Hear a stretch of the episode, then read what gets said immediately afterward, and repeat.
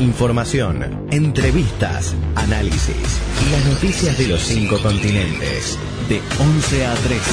En resumen del sur. 35 minutos han pasado de las 11 de la mañana. Decíamos que, eh, seguir con otro tema, que está vinculado con Brasil y justamente eh, la consigna del día de hoy está vinculada con algo que dejó, me parece a mí, de lo poco que dejó eh, la reunión entre Bolsonaro y Mauricio Macri en la Argentina. ¿Por qué no es recomendable una moneda única entre Brasil y Argentina, Lucía? Vos que sos la que más sabe. Eh, bueno, no sé si la que, soy la que más sabe, pero... Eh, Del mundo. Bueno, estamos poniendo el nivel muy alto, pero bueno, la cuestión es que cuando uno cede sus derechos de una moneda, sea porque se adhiere al dólar, como es el caso de Ecuador, por ejemplo, o porque se genera una nueva moneda, como es el caso de cuando se generó la Unión Europea con el euro, perdés el derecho de hacer política económica, política monetaria, específicamente. ¿Qué quiere decir esto? No tenés la posibilidad de emitir libremente, no tenés la posibilidad de aumentar el circulante, no, no tenés la, posibilidad de decirle a los bancos cuánto tienen que dejar de lo que se llama tasa de encaje, es decir, cuánto no pueden prestar con lo cual no tenés manera de controlar la cantidad de billetes y monedas que hay en circulación en la economía. Es decir, que cuando estás apretado por una balanza deficitaria, no podés devaluar como para salir de ese apriete. Por ejemplo, y también puede suceder el caso contrario, si necesitaría si necesitaras contraer la economía, tampoco tenés la posibilidad de hacerlo. Si estás, por ejemplo, en una en una escala inflacionaria y necesitas sacar eh, pesos de, circulación, que en ese momento no se llamarían pesos, tampoco podés hacerlo. Tenés que llegar a un acuerdo con tus socios comerciales con los cuales compartís la moneda para ver qué políticas económicas, monetarias podés llevar adelante que beneficien a los dos, o por lo menos que no lo perjudique demasiado uno en pos de una mejora para el otro. Sí. Bueno, metámonos en la, a veces eh, yo creo que es una cortina de humo gigantesca la que, la que se ha hecho, coincido con el análisis de, eh, de Lucía. Ahora, metámonos un poco en lo que ha sido la reunión Bolsonaro-Macri, eh, que a mí me parece que no ha sido, eh, no ha dejado absolutamente nada, me da la, me da la sensación, porque creo que, en, a ver, ¿cuáles son los puntos más importantes en el que coinciden Bolsonaro y Macri? Coinciden en seguir condenando al gobierno de Nicolás Maduro y pedirla por la democracia en Venezuela, ¿no? Es uno de los de los puntos de, de, coincidencia. Flexibilizar el Mercosur, ¿no? Pasar de una unión aduanera a una zona de libre comercio, que es algo que los dos coinciden, y avanzar en un acuerdo con la Unión Europea, acuerdo de libre comercio. Esos son los tres puntos que, por lo menos en la, en la conferencia de prensa conjunta y demás, quedó eh, dejaron en claro. Ahora bien, Mercosur Unión Europea, después del anuncio de Bolsonaro y de Macri, que estamos cerca, la Unión Europea dijo, no, no estamos cerca. Esto hace 20 años que se está discutiendo y no va a avanzar. Con lo cual, tachemos eso, que no es más que una especie de, yo ya no sé por qué lo hacen, pero lo siguen haciendo. Eh, avanzar del, del Mercosur, de un Mercosur eh, más flexible, digamos, de, de una manera a una zona de libre comercio, coinciden. Ahora, lo, que pasa fronteras adentro hace que no, mm, digamos, eh, que no avance. Por ejemplo, el año electoral, mm, Macri no va a avanzar en eso, o no va a ser, no va a ponerse al hombro esa, esa situación. Y Bolsonaro tiene, lo único que le importa a Bolsonaro y a Pablo Guedes es la reforma, la reforma jubilatoria en Brasil. Es lo único que le interesa a, a Bolsonaro, que así como están dadas las cosas, si no hay un cambio creo yo, bastante fuerte, no va a salir la reforma jubilatoria en, en, Brasil porque no hay consensos. Porque Bolsonaro no construye los consensos políticos para que esa reforma avance.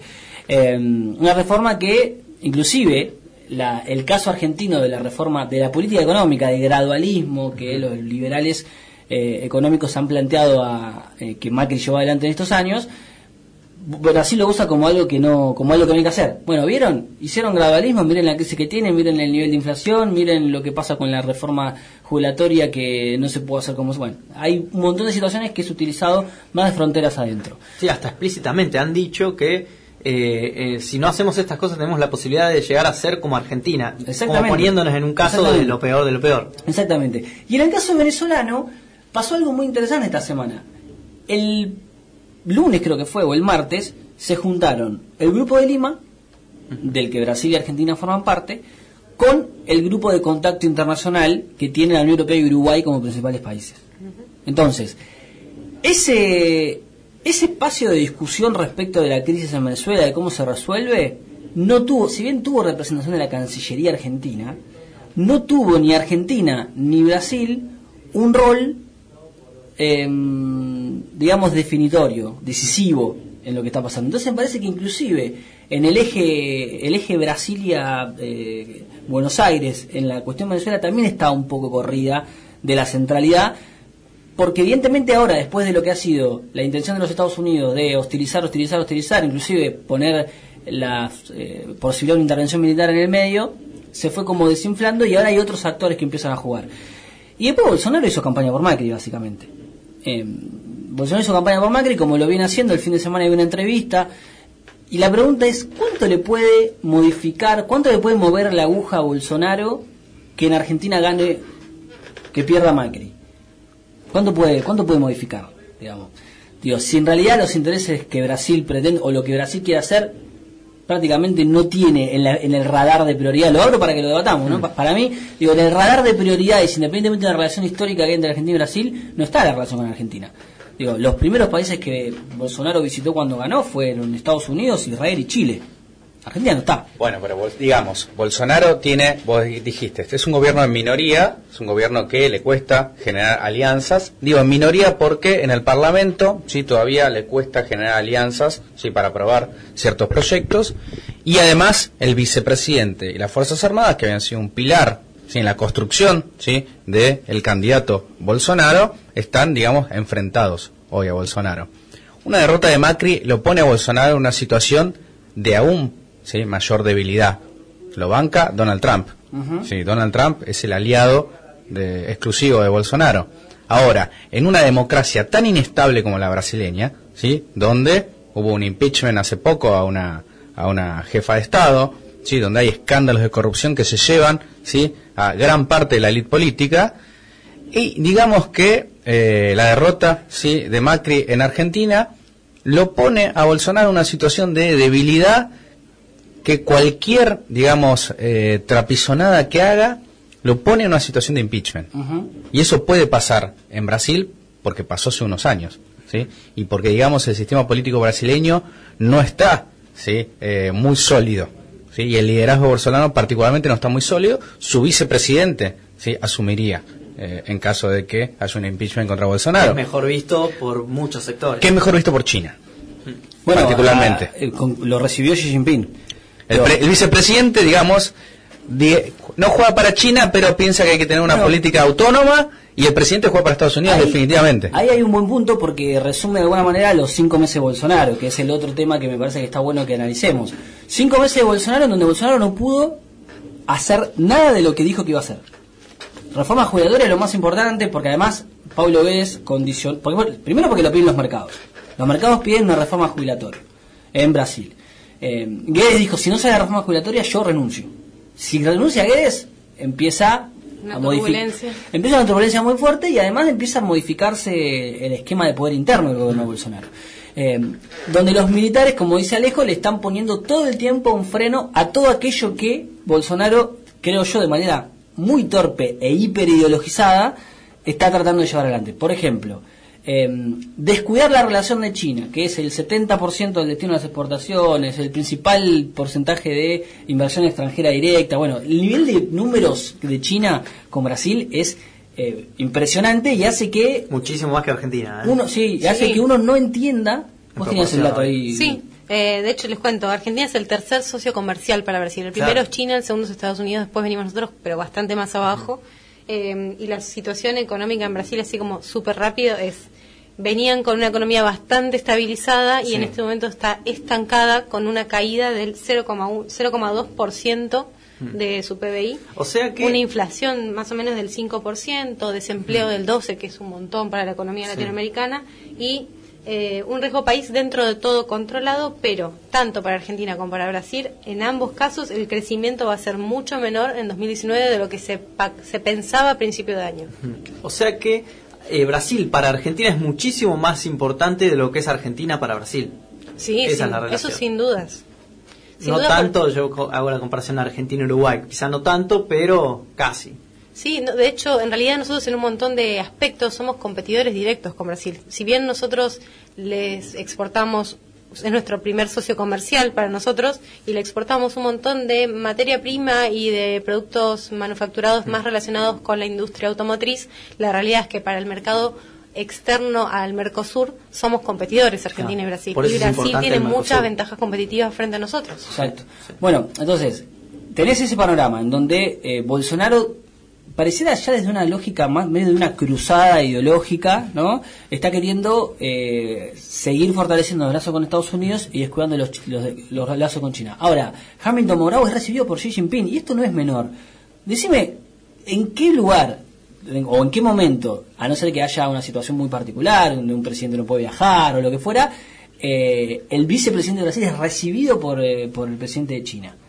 ¿No? Digamos, eso es un mensaje político muy importante que lo que hace es marcar una división entre Hamilton Mourão como representación de los militares brasileños que tienen una lógica más moderada, más sensata, más racional respecto a las relaciones internacionales. Militares industrialistas. Sí, no, ponle que no sean mm. tan industrialistas en estos momentos. ¿no? digamos, militares, militares, Los militares siempre piensan en términos, y eso hay que tenerlo claro, en cualquier país del mundo los militares piensan en términos de defensa. Y defensa estratégica significa que algunas cosas, sí, no hay que entregar, porque además los militares brasileños piensan que Brasil es una potencia y es un continente. Ellos piensan que Brasil es algo grande y que tiene que estar sentada en el Consejo de Seguridad de la ONU y que tiene que tener la bomba atómica. Los militares brasileños piensan eso. Yo no sé si son, yo no, creo que sean industrialistas como los militares del 64, digamos, eh, pero sí son mucho más nacionalistas.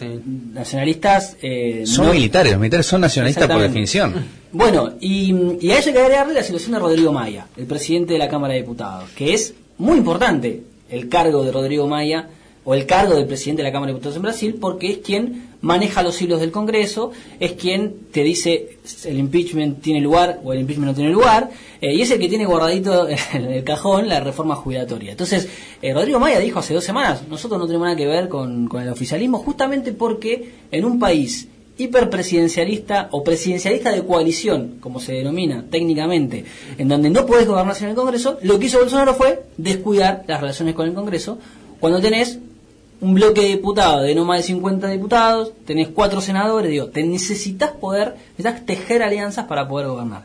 Nosotros esta semana o la anterior hablamos a la mañana, en el programa de la mañana, con eh, William De Luca, que es un periodista de Brasil, del sitio Brasil 247, y nos decía que eh, un impeachment puede tener lugar, obviamente que no hay motivos técnicos, no hay, no hay argumentos. Nunca hay motivos técnicos. Nunca hay, A Dilma la destituyeron por mal manejo de presupuesto. Exactamente, entonces, un impeachment se puede dar en tanto y en cuanto los mercados consideren que los consensos que no puede construir Bolsonaro los pueda construir Mourao. Y eso especialmente vinculado con la reforma jubilatoria. Entonces... Eh, ¿Y dónde pones la barrita vos del impeachment, de posibilidad de impeachment? yo creo que hay muchas posibilidades. Ah, sí. Yo creo que, una derrota del gobierno de Mauricio Macri lo deja aún más débil a Bolsonaro. Aún más débil. Comento un caso que no pasó eh, muy. que la prensa no lo levantó, no lo advirtió tanto. Hubo un caso de vaca loca en Mato Grosso la semana pasada en Brasil, con lo cual el mercado chino ¿sí? de carne brasilera, de brasilera puede ¿sí? cerrarse y eso es una oportunidad para Argentina. Mm. Para Argentina, para Paraguay y para Uruguay. Hay que ver si el volumen de exportación de carne brasilero a China es mucho mayor al nuestro, ¿sí? al de Uruguay y al de Paraguay. Hay que ver si nos da el cuero para suplantar ¿sí? a los brasileros, si es que eh, China decide cerrar el mercado de carne brasilera. Algunos datos más de las debilidades que ha tenido Bolsonaro para definir algo en estos meses, en estos cinco meses. Punto número uno. Cuando se tomó licencia, recién asumido, cuando tenía que terminar de su, tratamiento del cuchillazo y demás, Hamilton Moró se reunió con el cónsul de Palestina para decirle que Brasil no iba a trasladar, como sí dijo Bolsonaro, para congraciarse con Trump y con Israel, no iba a trasladar la embajada de, de Tel Aviv a Jerusalén, la embajada de Brasil en Israel. ¿Por qué pasa eso? Porque el mercado de carne que tiene Brasil con buena parte de los países árabes es muy virtuoso. Mm. Y eso puede llegar, en estos casos, los países árabes, independientemente de la diferencia que pueden existir históricas entre ellos, cierran, eh, cierran fila con, eh, en este caso, la, eh, la negativa de que se traslade a la embajada y que ah. Estados Unidos se meta en la discusión de quién es verdaderamente soberano en Jerusalén del Este. Entonces, es, una, es un tiro en el pie también. Y la otra que pasó hace poquito, no fue reconocida, reconocido el embajador de Guaidó en Venezuela. Y eso es Itamaraty, eso es el espacio que conduce las relaciones eh, exteriores de Brasil hace, de toda la vida. Que Ernesto Araújo, el canciller de Brasil, en esta cruzada media fundamentalista que tiene, pensaban que iban a avanzar en eso y no, y eso no fue así. Eso está en línea con lo que dijiste hoy al principio, esta cruzada ideológica casi que tiene, ideológica religiosa también, porque mete mucho, fíjate lo que dijo de Macri, el titular era que Dios ayude a la Argentina en estas elecciones. Exacto, sí, sí. Está, mira, más, menos en términos comerciales y más en términos de esta cruzada ideológica. Exactamente. Bueno, lo que está claro es que eh, hay dificultades eh, fuertes para poder cumplir buena parte de las promesas de campaña. Eh, inclusive tuvo que hasta modificar el decreto de tenencia de armas. Este, lo tuvo que modificar. La reforma de seguridad del, de Sergio Moro no está avanzando. La entrevista de Lula a los medios, a diferentes medios internacionales durante la, durante la, eh, durante cuando están eh, dentro de la prisión, se quiere decir, tuvo como mm, eh, una caricia a Hamilton Mourao, este, que me parece que no es menor, inclusive una caricia a las Fuerzas Armadas. Así que bueno, es un panorama bastante, bastante complejo para, para Jair Bolsonaro, que no puede hacer y no puede cumplir nada de lo que tenía pensado cumplir. Yo creo que Hoy Bolsonaro define poco y nada, en tanto fronteras afuera como fronteras adentro, y lo que hay una enorme disputa. ¿Qué es lo que sí tiene a favor Bolsonaro? Un nivel de movilización que no lo tienen, que no lo tenían ninguno de los presidentes, por lo menos de la vuelta a la democracia para acá. Por ahí la primera parte de Lula. Pero la última movilización, convocada por el movimiento conservador brasileño, no sé si se llama así, fue muy masiva. Es cierto que hay un nivel de movilización fuerte, por ejemplo, los estudiantes brasileros ahora en contra, estudiantes y maestros en contra de la reforma educativa de, Bolsonaro. Digo, hay un nivel de movilización muy importante. El tercer festival eh, por la libertad de Lula en San Pablo especialmente, pero en el resto de los territorios también tuvo buena movilización. Se está viendo mayor nivel de movilización y en esa competencia de calle Bolsonaro tiene con qué jugar. Ese puede ser una, parece para mí va a es poco para las características de Brasil, pero es un elemento me parece que es importante para, para tener en cuenta de acá en adelante. Así que bueno, Bolsonaro Macri, Bolsonaro y sus cinco meses de gobierno, eh, analizamos aquí, ya estamos casi terminando la primera hora del programa, aquí en 02 Radio.